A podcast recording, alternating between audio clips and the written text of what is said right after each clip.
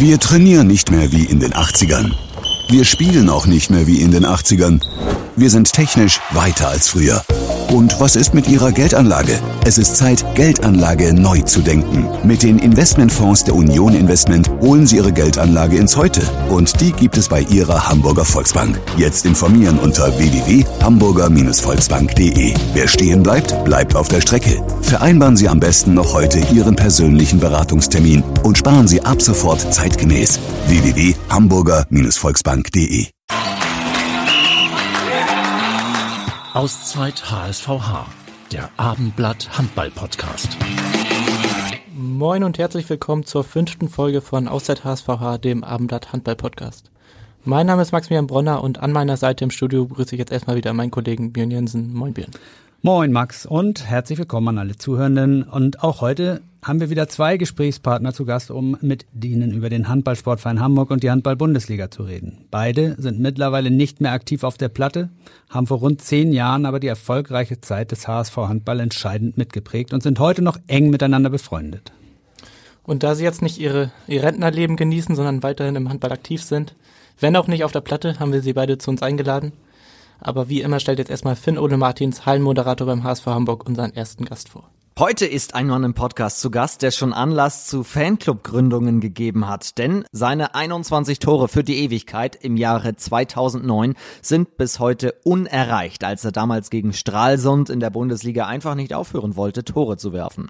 Sein Trikot hängt überdimensional groß in der Sporthalle Hamburg, seitdem der Rechtsaußen 2018 seine Karriere beendet hat. Topfit ist er aber heute immer noch. Nicht nur, weil er als Trainer der Hamburger U21 ja immer noch in der Halle steht und das auch sehr erfolgreich. Die Mannschaft ist nämlich Erster in der Hamburg-Liga. Als Jugendvorstand ist er zudem für den gesamten Nachwuchs im Verein verantwortlich, den er ja auch in den letzten Jahren mit aufgebaut hat und auch im Hamburger Handballverband kümmert er sich um den, denn er ist Vizepräsident Jugend und Leistung. Schrödi, siehst du deswegen eigentlich immer noch so jung aus oder was ist dein Geheimnis? Verrat es uns heute.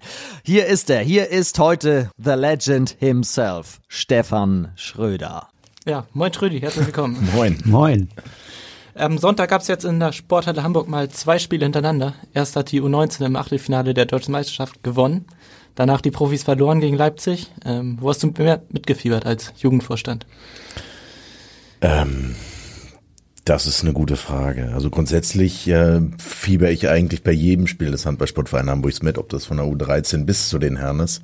Aber natürlich bei so einem K.O.-Spiel ähm, wie dem Achtelfinale der Deutschen Meisterschaft ist natürlich eine ganz, ganz besondere Situation und dementsprechend war vielleicht dort mein Puls ein bisschen höher. Erklär doch mal, warum so ein Vorspiel vor den in Anführungszeichen Großen für die Jugendspieler so ein besonderes Erlebnis ist. Naja, erstens, weil wir so ein gewisses besonderes Erlebnis draus machen, denn wir laufen ja nicht nur ein oder ähm, ja spielen da irgendwie nur vor 50 Zuschauern, sondern es waren tatsächlich 600 Leute wieder in der Halle, die ähm, ja schon um 13 Uhr in die Halle gekommen sind. Dann ist das Einlaufprozedere genau das wie bei den Profis. Äh, sie ziehen sich quasi in der Sporthalle um, wo dreieinhalbtausend Leute Platz haben und wenn man sich dort warm macht, glaube ich, äh, ist das für die Jungs was ganz, ganz Besonderes. Und wenn man dann noch spielen darf dort, ja, umso mehr. Wie siehst du so das Leistungsniveau jetzt in eurer A-Jugend? Wie viele haben da vielleicht auch das Potenzial, irgendwann mal bei den Profis mit reinzugucken? Wenn ich das sagen könnte, äh, dann das gehören natürlich viele Faktoren und auch ein bisschen Glück dazu. Ne? Ähm, grundsätzlich arbeiten die sehr akribisch, trainieren teilweise bis zu zehnmal die Woche, ähm, machen eigentlich alles dafür, um irgendwann mal in dieser Halle auch bei den Profis mit auflaufen zu dürfen. Aber ehrlicherweise muss man natürlich auch sagen, dass es nicht jeder schaffen wird. Ähm, wie viele am Ende dort vielleicht mal stehen oder an einer anderen Bundesligamannschaft, wer weiß das schon. Ähm, das ist jetzt schwer zu sagen, aber es gibt sicherlich das ein oder andere Talent, was das Potenzial auf jeden Fall mitbringt. Kann man eingrenzen, von welchem Alter an man im Handball sieht, ob jemand wirklich ein absolutes Ausnahmetalent ist? Wenn man das im Fußball sieht, dann da, da ist das Körperliche nicht ganz so entscheidend. Im Handball scheint diese Grenze ja doch ähm, vom, vom, von Jugend zu, zu Erwachsenen deutlich höher zu sein. Wie würdest du das einschätzen? Naja, also man kennt ja diesen klassischen C-Jugendhandballer, der schon Kopf größer als alle anderen ist und dort auch schon äh, meistens sehr, sehr erfolgreich Handball spielt.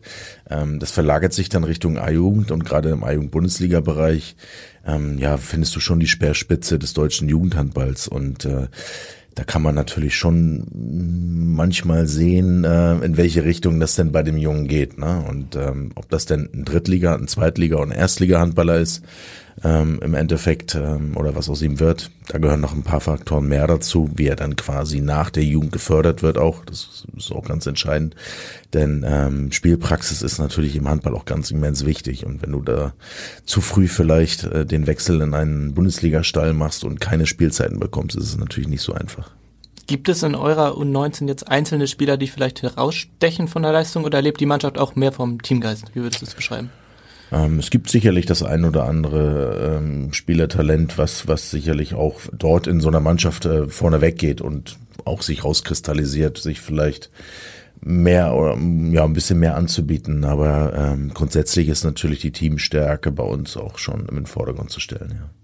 Und das ist auch schon in der, in der, in dem Alter System, weil ihr genau darauf ja auch bei den Herren aufbaut. Ähm, das, das merkt man schon, dass darauf auch besonders geguckt wird, dass äh, der Teamgeist so stimmt, dass daraus wirklich eine absolute Einheit wird. Mm, vielleicht nicht ganz so wie bei den Herren, denn grundsätzlich geht es natürlich darum, im, also wir sind ja nun ein Ausbildungsverein für dann vielleicht äh, die ersten Herren, ähm, und dementsprechend versuchen wir natürlich auch die Spieler auszubilden, nicht die Mannschaft auszubilden, sondern die Spieler an sich. Und ähm, da geht's dann meistens eher auf die Individualität und nicht mehr, also nicht so klassisch in diesem 6 gegen 6 trainieren oder ähm, taktisch äh, noch die, die Kniffe, die, also irgendwelche Spielzüge zu lernen oder ähnliches, sondern wir geben denen natürlich ein Grundgerüst äh, mit und daraus müssen sie dann ihre individuellen Stärken einfach verbessern und ausbauen. Es gibt ja auch dieses Zertifizierungssystem vom DAB, meine ich. Ihr habt, glaube ich, mit Stern euer Jugendzertifikat bekommen. Genau, letzte, ja, letztes Jahr hatten wir das äh, mit Stern bekommen, dieses Jahr haben wir es ohne Stern bekommen, aber wir haben es äh, bekommen. Denn die Ansprüche ähm, damals waren noch an einen Zweitligisten gestellt, jetzt sind es an einen Erstligisten gestellt. Und da gibt es noch ein paar Stellschrauben, an denen wir drehen müssen, dass wir vielleicht im nächsten Jahr das auch wieder mit Stern haben. Was fehlt an euch noch? Da gibt es ganz viele Parameter, die äh, eingehalten werden müssen, aber es geht natürlich auch in dem Zuge um Hauptamtlichkeit im Jugendbereich. Ähm, die zweite Mannschaft ist ein Thema und dementsprechend da spielen wir aktuell noch eine Liga zu niedrig, damit die in die Bewerbung mit einfließen kann.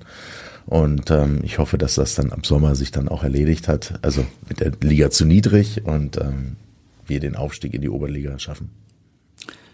Vielleicht kannst du einmal so ein bisschen schildern, wie das Nachwuchssystem beim HSVH grundsätzlich aufgebaut ist. Also gibt es, gibt es sowas wie ein Nachwuchsleistungszentrum? Gibt es äh, Partnerschulen, mit denen ihr arbeitet, um eben die Jugendlichen bestmöglich zu betreuen? Vielleicht kannst du da mal ein bisschen ausholen und äh, das äh, schildern, wie das aussieht. Ja, gerne. Also grundsätzlich ist es so, dass wir ähm, jedem Altersbereich, also in der U13, U15, U17, U18, U19, ähm, das sind insgesamt fünf Mannschaften, die wir dort haben. Jetzt seit diesem Jahr dann auch die U21, also die neue zweite sozusagen, mit, äh, mit ähm, ja, neu gegründet haben. Und ähm, wir arbeiten mit der Eliteschule des Sports zusammen. Dort gehen fast die Hälfte unserer Spieler auch auf die Schule. Ähm, so ein klassisches Nachwuchsleistungszentrum, wie man zum Beispiel vom HSV Fußball kennt, so mit eigenem Campus und so, steht uns leider noch nicht zur Verfügung. Äh, man darf ja ein bisschen träumen dürfen. ähm, nichtsdestotrotz haben wir insgesamt aktuell vier Spieler auf dem Internat, dort am OSP, am Olympiastützpunkt in Hamburg haben mittlerweile auch ein, zwei WGs, ähm, Gasteltern, also so, dass wir aktuell sieben Spieler von also aus nicht aus Hamburg untergebracht haben. Ähm, aber wir haben natürlich mittelfristig das Ziel, noch weitere Spieler irgendwie unterzubringen. Und die können auch an der Eliteschule sozusagen ähm, innerhalb des Schulunterrichts ihr ganz normales Training machen, das dann auch von HSVH-Trainern geleitet wird oder von Handballtrainern aus dem Hamburger Verband, die dann an der Eliteschule angedockt sind? Oder wie läuft das? Nee, tatsächlich ist es so, dass das ähm, ja eine gute Mischung ist. Es sind ähm, also der Landestrainer ähm, gibt dort teilweise Unterricht, also Schrägstrich Training, ähm, aber auch ich stehe dort in der Halle, dann Lukas Ossenkopf, äh, der Kapitän, dann Sven Rusbild, unser eigen Bundesliga-Trainer, so dass wir vier bis fünf Einheiten ähm, auch durch unsere Trainer sozusagen äh, ja begleiten. Ja, okay wenn man so deutschlandweit guckt, sind vielleicht die Füchse Berlin auch so ein Paradebeispiel, was Jugendarbeit angeht. Ähm, allein schon die Trainingshalle, wo dann mehrere Kameras auch installiert sind, wo jedes Training bei den Jugendmannschaften schon gefilmt wird. Ähm, würdest du sagen, dass die Füchse da die Nase ganz vorne haben in Deutschland oder welche Teams oder Vereine sind da noch zu nennen?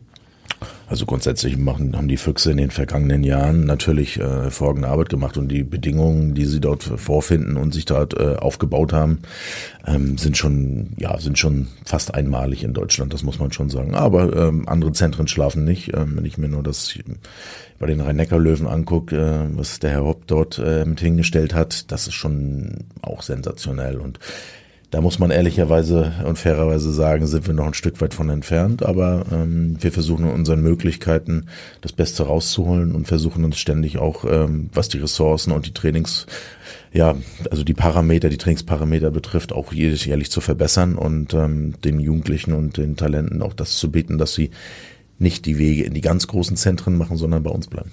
Was genau fehlt noch, um so in Richtung diese Top-Clubs zu kommen? Ihr seid ja gerade im Norden wahrscheinlich mit, mit, mit so, so alteingesessenen Clubs wie Kiel und Flensburg in einem riesigen Wettbewerb. Aber wie würdest du das beschreiben, was euch da noch fehlt? Ja, also ich glaube, vor Flensburg und vor Kiel brauchen wir uns nicht verstecken, was die Jugendarbeit betrifft. Da sind wir, denke ich, mittlerweile auf Augenhöhe. Ähm, aber natürlich ist es so, dass gerade die Unterbringungsmöglichkeiten der Talente ähm, an einem zentralisierten Ort natürlich schon echt schwierig ist.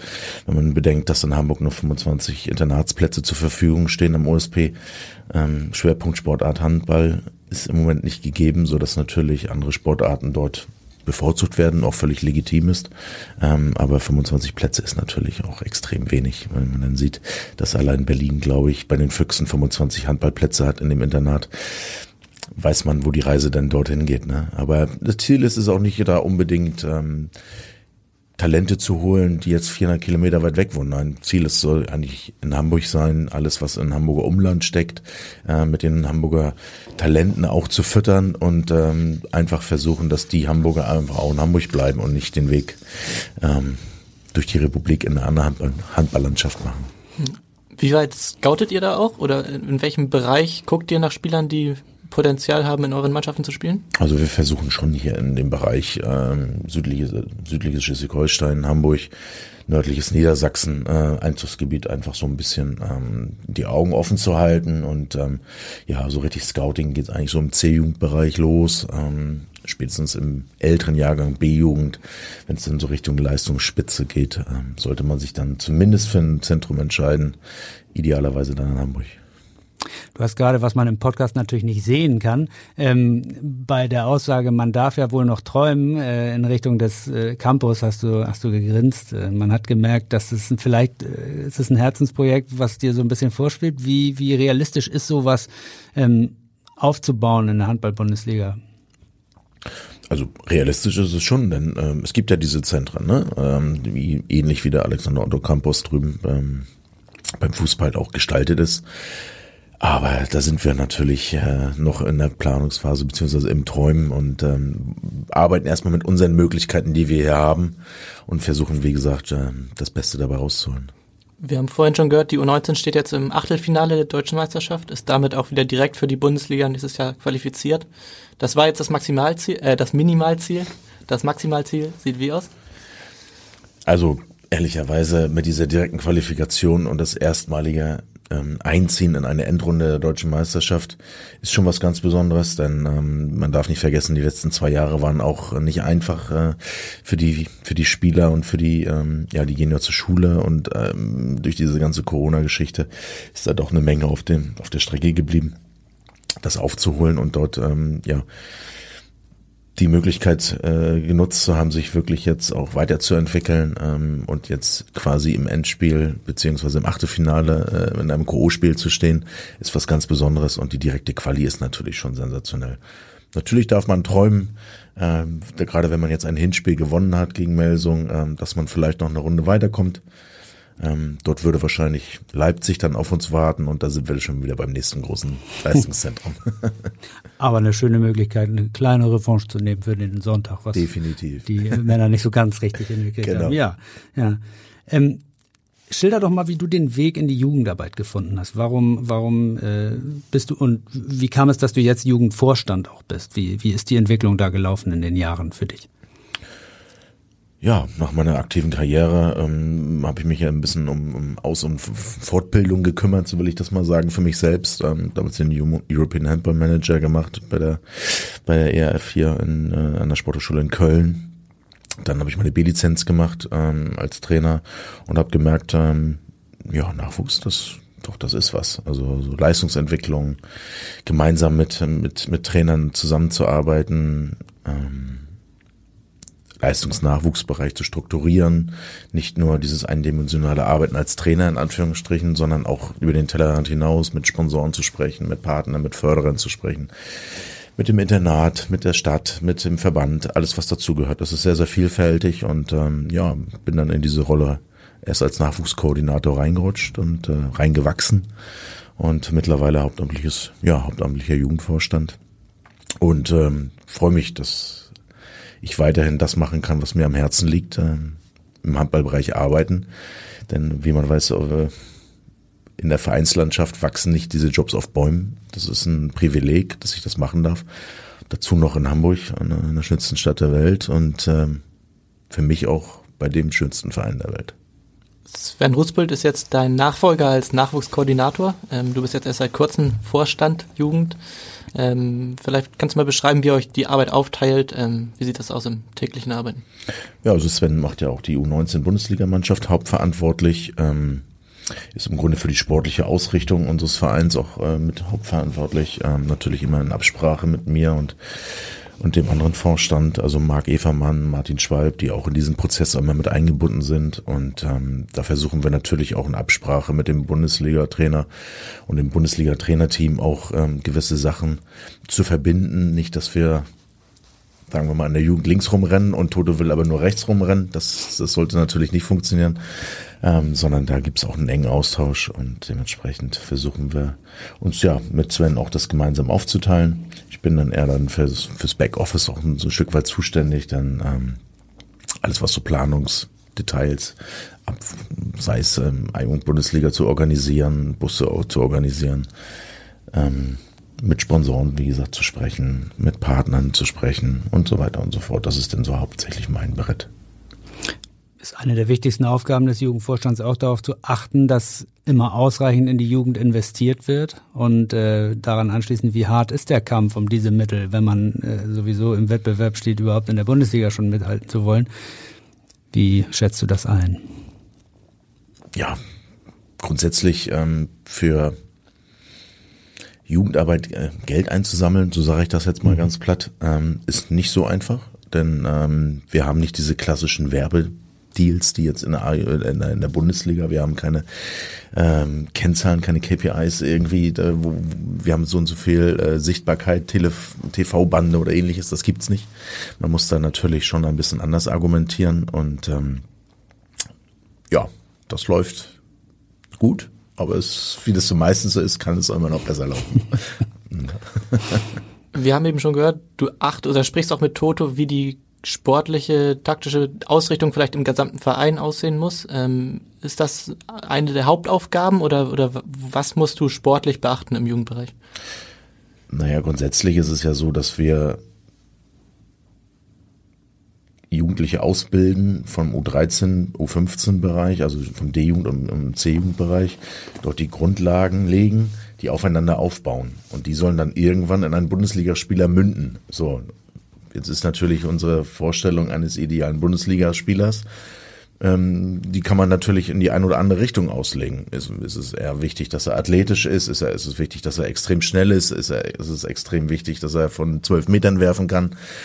Ähm, und da muss man natürlich gucken, was für Spielermaterial haben wir denn? Was machen wir mit dem? Wie bilden wir den aus? Und ähm, das ist natürlich schon wichtig, dass man da eine Leitlinie entwickelt und auch hat, äh, an der man sich orientieren kann. Nicht nur ich, sondern auch die anderen Trainer. Und ähm, das haben wir uns in den letzten zwei, drei Jahren entwickelt und äh, versuchen dementsprechend auch an dieser Leitlinie sozusagen unsere Spieler auszubilden. Ist das ein Nachteil für die Jugendspieler, dass die Profis jetzt in der Bundesliga spielen, weil dadurch der Sprung noch mal größer geworden ist? Ähm, es ist sicherlich nicht einfacher geworden. Ähm, von Nachteil würde ich jetzt nicht sprechen, denn ähm, du hast natürlich in dem Bereich, wenn du im Jugendbereich eines Bundesligisten, eines Erstbundesligisten sozusagen äh, spielst, ähm, hast du natürlich auch ganz andere trittst du eigentlich auch ganz anders auf schon, ne? In der Halle, du kommst da äh, als, als Handballer des Handballsportverein Hamburgs und das macht dich stolz und das sollte dich eigentlich nach vorne bringen und nicht hemmen und ähm, deswegen würde ich das nicht als Nachteil bezeichnen. Natürlich ist es so, dass ähm, dieser Schritt aus dem A-Jugendbereich in, ein, in eine Drittligamannschaft, so wie wir damals ja waren, wo Live, Live und Dominik Axmann zum Beispiel ja auch gewechselt sind damals aus der A-Jugend, ein Stück weit einfacher, klar. Denn ähm, Bundesliga-Handballer zu sein, das, das dauert dann meistens noch ein bisschen nach der A-Jugend. Und dementsprechend bauen wir jetzt diesen Zwischenschritt mit dieser zweiten Mannschaft wieder ein, so dass die Jungs quasi nach der A-Jugend, also nach dem Jugendalter, ihre Sporen dann erstmal in der zweiten Mannschaft sich verdienen und dann sich anbieten für Toto. Das ist der Plan. Mhm. Wir haben es vorhin schon gehört, die spielt jetzt aktuell in der Hamburg-Liga, das ist die fünfte Liga, wenn genau. ich mich nicht irre. Ähm, wie kam es dazu, dass man jetzt ausgerechnet in dieser Liga begonnen hat? Ähm, Gab es für die Oberliga noch keine Wildcard oder wie lief das damals?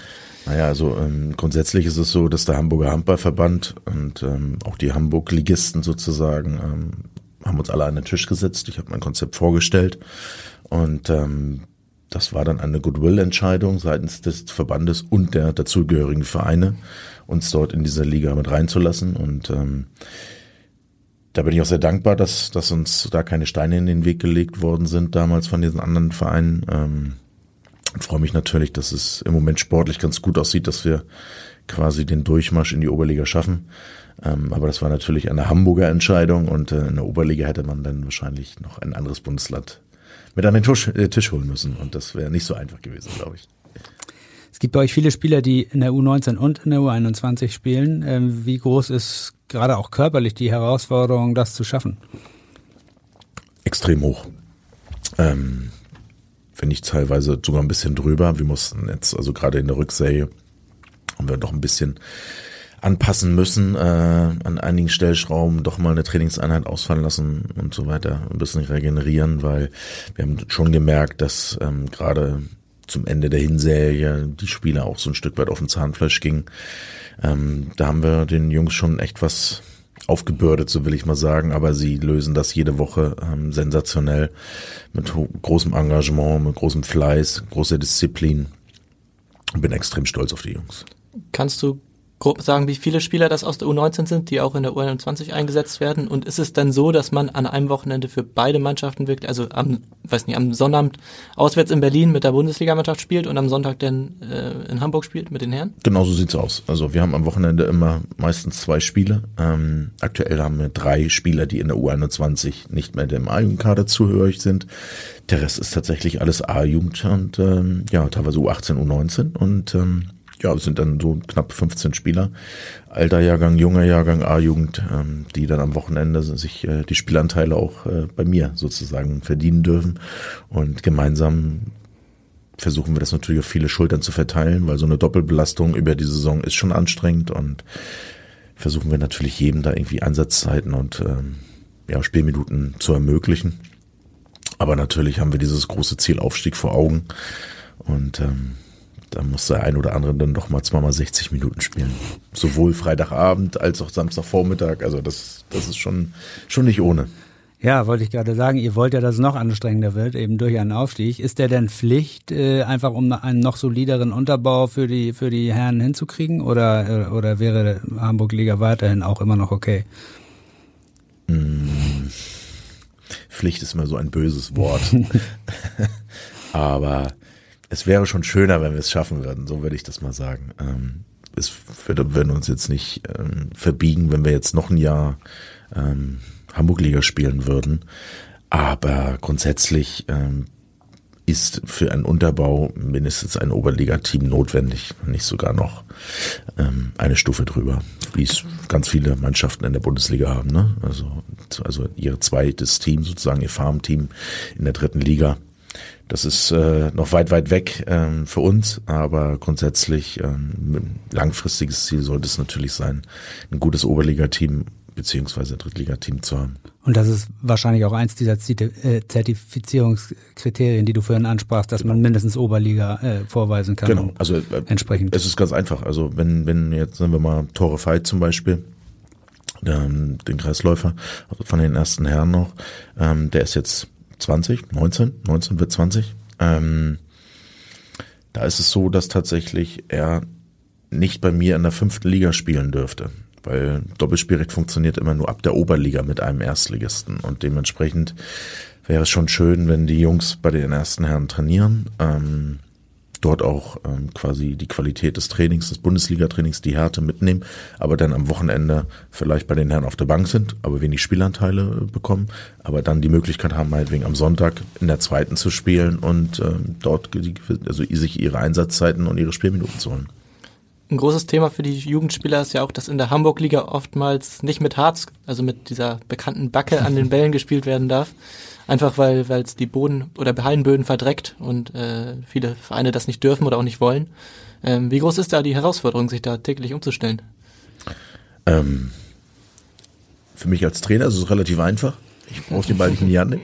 Aber für die Spieler das ist natürlich das ist ein anderer Sport. Es ist Handball, aber es ist irgendwie ein anderer, ein anderer Sport. Und ähm, da hatten wir tatsächlich am Anfang echt unsere Problemchen. Ähm, gerade so in den ersten Spielen, wenn ich da so zurückdenke. Ich weiß noch, das erste Spiel, da haben, glaube ich, die Außen haben, glaube ich, von zwölf Würfen eingetroffen oder so, weil das einfach, der, ja, du musst, du hast eine andere Ausholbewegung, du wirfst den Ball anders, du fängst den Ball anders, du prellst den Ball anders und ähm, dementsprechend ähm, ist die Herausforderung extrem groß, kann man nicht anders sagen. Also wir trainieren mit Harz, wir spielen am Wochenende mit Harz. Und wenn du dann am Samstag noch mit Harz spielst und am Sonntag dann nicht mehr, dann ist es schon ein Stück weit was anderes. Vielleicht kannst du noch mal ein bisschen genauer erklären, was, was sich so verändert und wie lange man braucht, um sich darauf einzustellen. Also gerade was, was wir mal gelernt haben, ist, dass, dass man so eine Abrollbewegung äh, machen muss, damit, äh, wenn man mit Hart spielt und dass, dass wenn man die dann macht, wenn man ohne Hart spielt, die Bälle einfach drüber fliegen. Woran liegt das? Erklär mal. Naja, der Ball klebt halt in der Hand. Ne? Mhm. Und wenn er dann nicht mehr klebt, dann ist er halt A, rutschiger. Ähm, man muss den Ball ein Stück weit mehr, mehr stoßen. Äh, man muss anders ausholen. Ähm, also ich habe nie ohne Harz gespielt, wirklich. Äh, dementsprechend fällt es mir auch schwer, da jetzt äh, ein Stück weit das zu beschreiben. Aber es ist natürlich nicht so einfach, das ist ganz klar. Es sind natürlich gleiche Chancen für alle. Wenn wir alle ohne Harz spielen, dann ist es bei der gegnerischen Mannschaft ähnlich. Aber man muss auch sagen, ähm, die Hamburg-Ligisten, die quasi ohne Harz spielen und dann mit, wenn die dann mit Harz spielen würden, hätten natürlich größere Probleme gegen uns, als wenn wir ohne Harz spielen. Das ist so. Sind es denn alle Hamburg-Ligisten, die auf Harz verzichten oder spielen auch manche Teams mit? Ähm, ist da offiziell ein Backeverbot herrscht äh, in der Hamburg-Liga, äh, spielen alle ohne. Zwinker. Zwinker. okay, manche sind gleicher als andere. ähm, was glaubst du denn, was passieren würde, wenn man ein Bundesligaspiel ohne Harz machen würde? Wie würde das aussehen? Ui. Ähm, also wir hatten relativ viele technische Fehler äh, gegen Leipzig jetzt in, in Spiel gesehen. Ich glaube elf bei uns und, und sieben bei, bei, bei Leipzig. Ich glaube, das würde sich dann nochmal verdoppeln. Also das, das wäre nicht schön zum Angucken, glaube ich.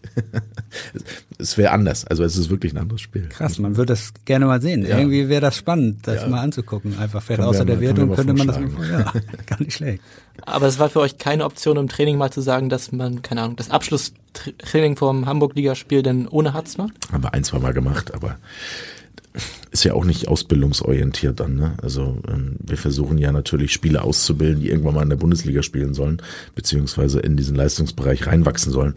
Und da macht es natürlich keinen Sinn, da irgendwie ähm, Ausbildungszeit so zu nutzen, ähm, das ist jetzt ohne Backe oder so. Nee, das läuft nicht.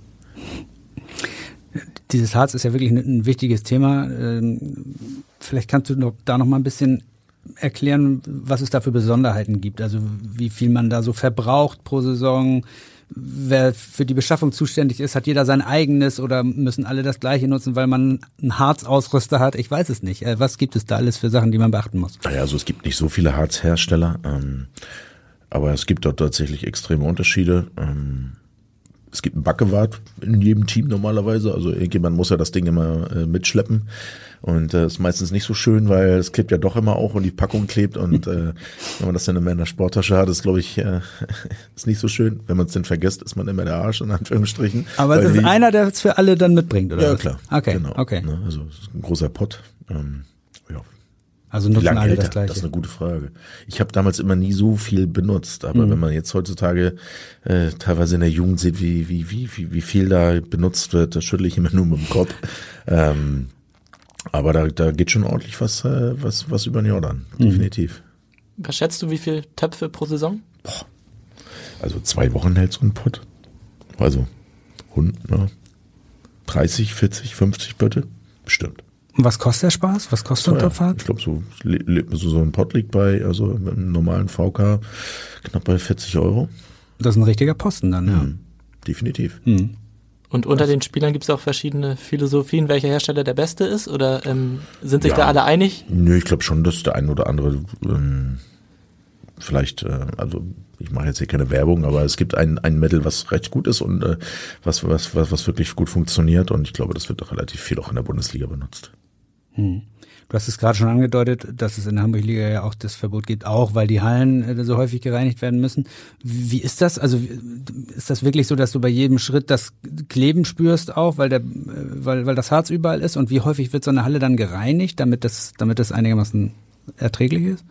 Naja, also grundsätzlich ist es ja so, dass ähm, die Backe nicht das große Problem ist. Ähm, der Staub, äh, der dann oder der, der Schmutz, der in einer normalen Halle halt anfällt, dann auf diese Flecken kommen, dann wird es irgendwann unansehnlich und dann wird es auch äh, irgendwann nicht mehr schön. Und dementsprechend ähm, ist es für Sportarten, die natürlich eine saubere Halle benötigen, ähm, durchaus schwierig. Für Handballer ist es egal, ob das jetzt backt oder nicht backt, äh, weil äh, umso schöner es backt.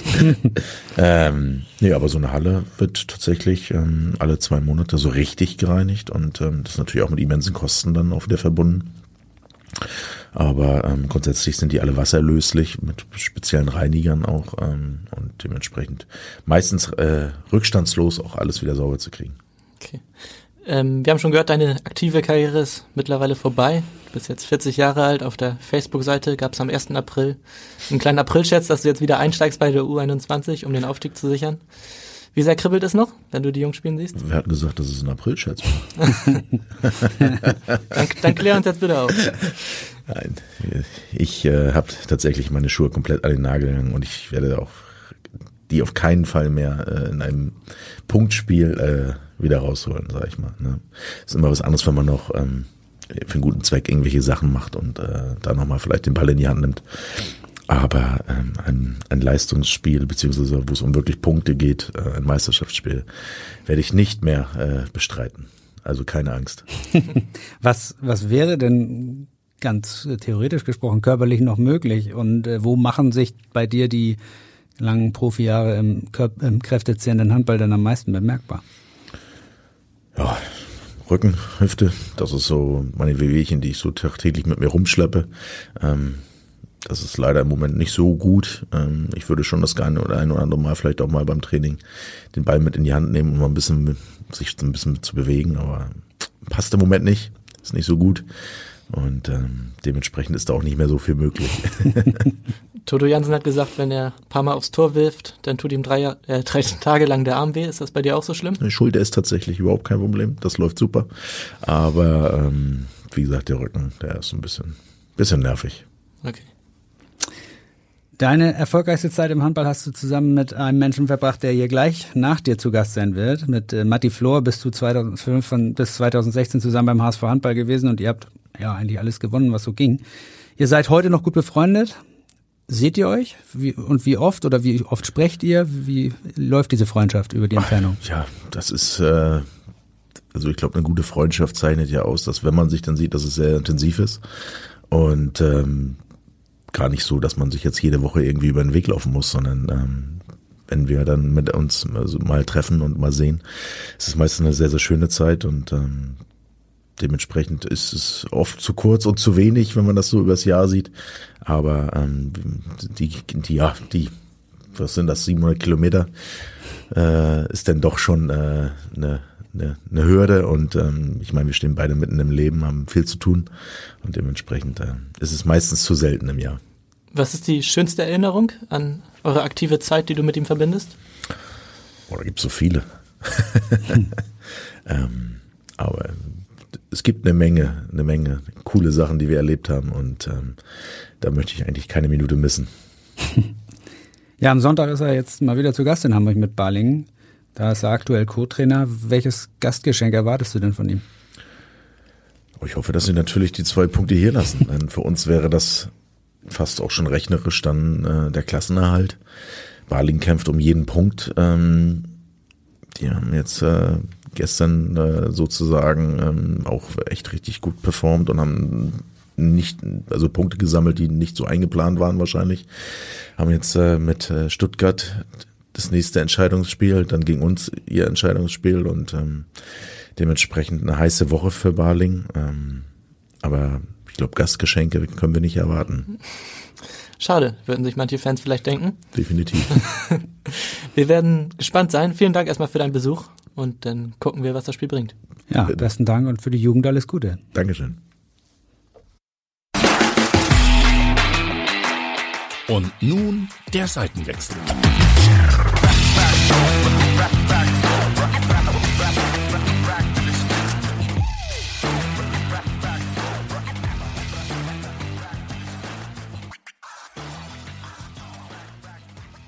Und jetzt begrüßen wir ganz herzlich den eben bereits angesprochenen Matti Flor in unserer Zoom-Leitung. Moin nach Baling. Ja, hallo, moin, moin nach Hamburg. Moin. Wir haben schon gehört, am Sonntag geht's mit Baling, wo du jetzt als Co-Trainer tätig bist, nach Hamburg. Dein guter Freund Stefan Schröder hat uns erzählt, dass er als Gastgeschenk eigentlich zwei Punkte erwartet. Kannst du ihm den Wunsch erfüllen? Ja gut, aber ich, äh, mit Geschenken war der Stefan früher auch nie besonders großzügig als Spieler und als Trainer bestimmt auch nicht. Da würde er das schon verstehen. Äh, aber ich glaube nicht, dass äh, äh, der HSV ein Geschenk nötig hat. Ich glaube, sie würden sich lieber auf einen äh, ehrlichen, guten Kampf einlassen und am Ende den Besseren äh, siegen lassen. Ja, äh, Siegen ist ein gutes Stichwort. Am vergangenen Wochenende habt ihr in Göppingen den vierten Saisonsieg geschafft. Das war der erste seit November. Ähm, was hat das ausgelöst bei euch im Verein? Ja gut, natürlich erstmal große Erleichterung, das ist natürlich ganz klar. Äh, wenn man äh, so eine lange Durchstrecke hat und dann auch noch so einen, äh, Derby-Sieg in Göppingen einfährt, das ist natürlich schon was ganz Besonderes. Also die, die Stimmung in der Kabine und auch der äh, relativ kurzen Rückfahrt war natürlich dementsprechend gelöst und ähm, ja, das ist natürlich äh, auch so ein mentales, ein mentales Plus, das wir auf jeden Fall mitnehmen wollen äh, in die nächsten Spiele. Ja, am Donnerstag spielt ihr auch ein extrem wichtiges Spiel im Abschiedskampf gegen Stuttgart. Ähm, auch ein kleines Derby für euch. Ähm, welches Spiel ist wichtiger für dich? Jetzt erstmal das Stuttgart-Spiel oder hast du auch schon ein Auge auf Hamburg? Ja, gut, das ist ja der äh, gute alte Spruch, das nächste Spiel ist immer das schwerste und damit auch das wichtigste. Nein, also ich beschäftige mich im Moment äh, oder wir jetzt beim HBW nur mit dem Spiel am Donnerstag gegen Stuttgart. Äh, dass ich mich jetzt mit dem Spiel in Hamburg beschäftige, ist jetzt in dieser Situation gerade das, äh, das erste und einzige Mal äh, bis Donnerstag. Gibt es denn trotzdem schon irgendwas, was deine Vorfreude auf die Rückkehr nach Hamburg anheizt? Äh, Gibt es da etwas, worauf du dich ganz besonders freust? Ja, ich freue mich natürlich immer, äh, sagen wir, alte Weggefährten wiederzusehen. Natürlich Toto, äh, klar, wenn ich einen Schrödi, Schrödi sehe, einen Yogi, Schwalbe, alle mit denen ich früher zusammen äh, gearbeitet habe, äh, freue ich mich natürlich sehr drauf. Toto natürlich insbesondere, zu dem ich jetzt auch immer noch ein sehr, sehr gutes Verhältnis pflege, auch immer noch äh, wir sehr freundschaftlich verbunden sind, aber auch äh, uns äh, als Trainer auch auf Trainerebene ein bisschen austauschen. Also das ist, äh, das ist nie abgerissen und wir hatten ja beim, äh, wo haben wir da gespielt? Ja, erster Spieltag in Kiel. Da war das Heimspiel von, vom HSV gegen Göppingen. Da sind wir, sind wir morgens noch gemeinsam eine Radtour gemacht durch, durch Hamburg. Und äh, äh, ja, das war ganz, äh, ganz lustig. Und dann ist man auch irgendwie mit, äh, mit Toto auch immer direkt wieder, als äh, wäre man nie auseinander gewesen. Ihr hattet ja damals eine extrem erfolgreiche Zeit auch. Ihr habt ja alles gewonnen, was es quasi zu gewinnen gab. Champions League, Deutsche Meisterschaft. Was war so der schönste Titel? Ja gut, die Frage kriegt man immer wieder gestellt. Der, die Deutsche Meisterschaft war sicherlich das äh, Erfüllende, weil man so viele Jahre darauf hingearbeitet hat, oft Vizemeister geworden ist. Und ähm, das war sicherlich das, was äh, einen dann wirklich, äh, wirklich richtig zufrieden gemacht hat. Und der Champions League-Sieg war so ein völliger emotionaler Ausnahmemoment eigentlich einer schlechten Saison, die wir gespielt haben, mit so einem äh, sehr unerwarteten Highlight äh, zu krönen, ähm, war ja äh, ja, einfach so ein emotionaler Flash. Ich glaube, das ist so ein bisschen der, der Unterschied. Die Meisterschaft haben wir damals so sukzessive klar gemacht und äh, die Champions League kam ja so ein bisschen aus dem Nichts. Also beides für sich total tolle Momente, aber ganz, äh, ganz unterschiedlich ähm, in der emotionalen Wahrnehmung. Mhm. Du hast äh, die Freundschaft zu Toto angesprochen. Ähm, wie hast du denn seine Trainerkarriere verfolgt? Schaut man damit, auch, auch da du ja jetzt im gleichen Business auch, auch weiterhin bist, ähm, schaut man da mit anderen Augen drauf als auf das, was man als Spieler erlebt hat? Ja gut, es ist natürlich eine andere Situation. Ähm, das, äh, wie ich es eben schon gesagt habe, man tauscht, tauscht, tauscht sich, also wir haben uns ja immer auch, wir waren ja zusammen im Zimmer und haben uns ja auch so viel über Handball äh, unterhalten. Ähm, da waren wir ja schon immer auch als Spieler irgendwie äh, so kleine Möchtegern-Trainer.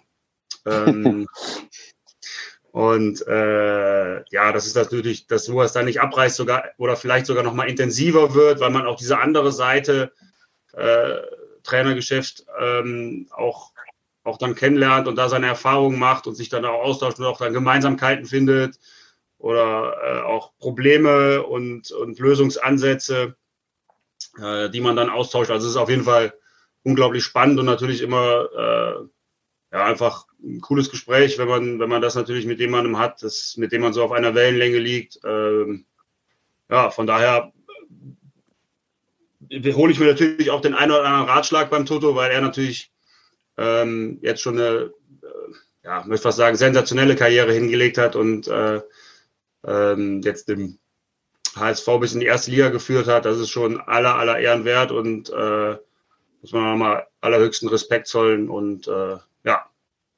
freut mich einfach unglaublich für ihn und natürlich auch für den HSV.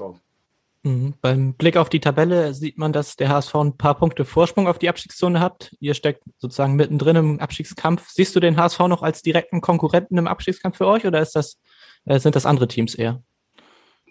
Nein, also das äh, glaube ich jetzt nicht. Auch wenn man natürlich aus äh, Hamburger Sicht immer gut daran tut, äh, es nie zu früh äh, abzuschreiben, aber ich glaube, der HSV ist in einer sehr komfortablen Situation. Ich denke, es zeichnen sich vier Mannschaften da unten ab. Ähm, äh, und da die den Abstieg beziehungsweise Nicht-Abstieg unter sich ausmachen. Und da gehört der HSV halt nicht zu. Und äh, ja, von daher kann man die Favoritenrolle relativ einfach auf den HSV rüberschieben.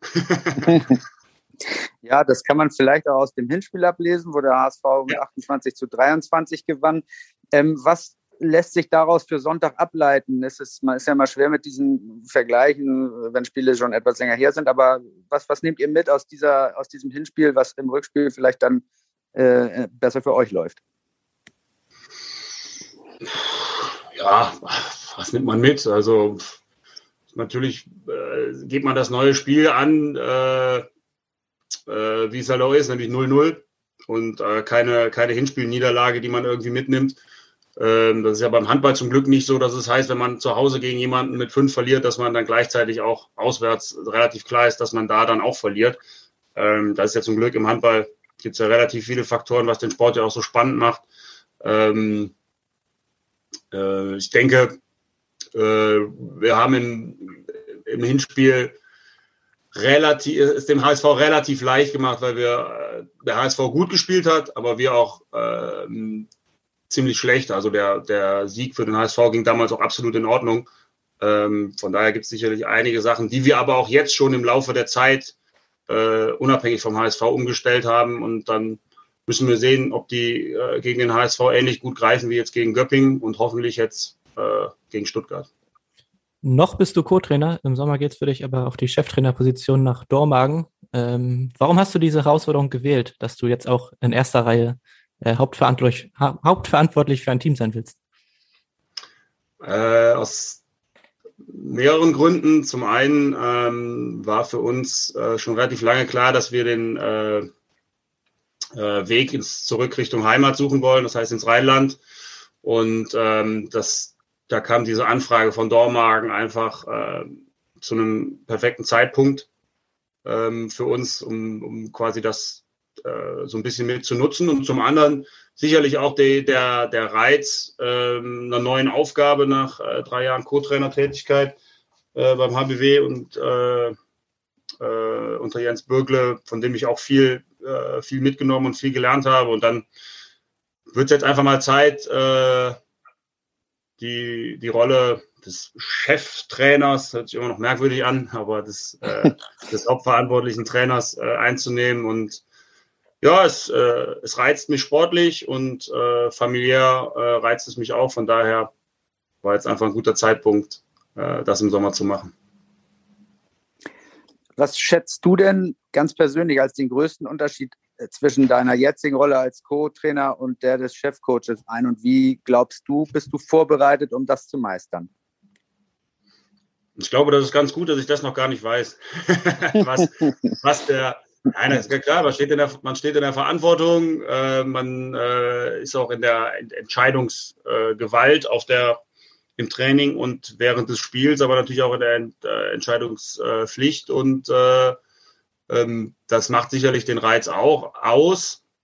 Ähm, aber natürlich ist es auch eine Herausforderung, die man schon ähm, mit Respekt und auch ein bisschen Ehrfurcht angehen sollte. Äh, nichtsdestotrotz habe ich da voll Bock drauf und äh, möchte einfach wissen, ob das, äh, ja, ich glaube, man kann sowas erst beurteilen, wenn man das, wenn man das probiert hat und wenn man das macht. Und das ist, glaube ich, eine Situation, das wird Toto auch bestätigen, da kommen Sachen auf einen zu, mit denen man nicht gerechnet hat, aber das ist vielleicht auch ganz gut so. Und ähm, von daher bin ich einfach sehr gespannt. Dormagen steckt auch gerade im Abstiegskampf in der zweiten Liga, ähm, hat aber als Tabellenvorletzter noch drei Nachholspiele auf Amstetten, die auf dem Relegationsplatz stehen. Ähm, was macht die Hoffnung, nächstes Jahr auch in der zweiten Liga trainieren zu können? Ja, also der Abstand ist natürlich schon relativ groß und muss viel, es muss viel klappen, damit, äh, damit äh, Dormagen das schafft.